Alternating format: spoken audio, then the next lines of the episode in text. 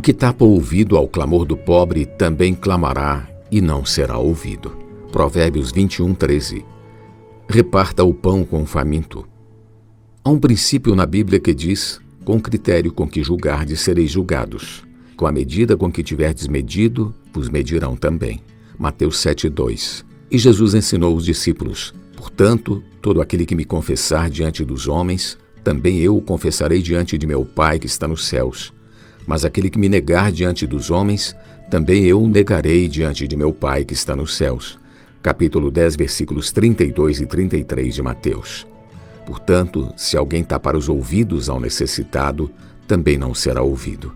Todos nós, em algum momento da vida, já precisamos de uma mão amiga para nos ajudar.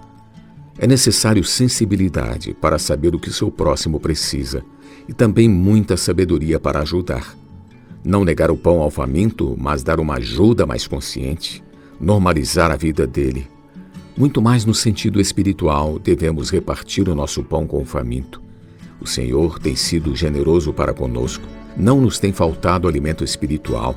Que tal compartilharmos com quem não tem? Então romperá a tua luz como a alva a tua cura brotará sem detença, a tua justiça irá diante de ti, e a glória do Senhor será a tua retaguarda. Isaías 58, 8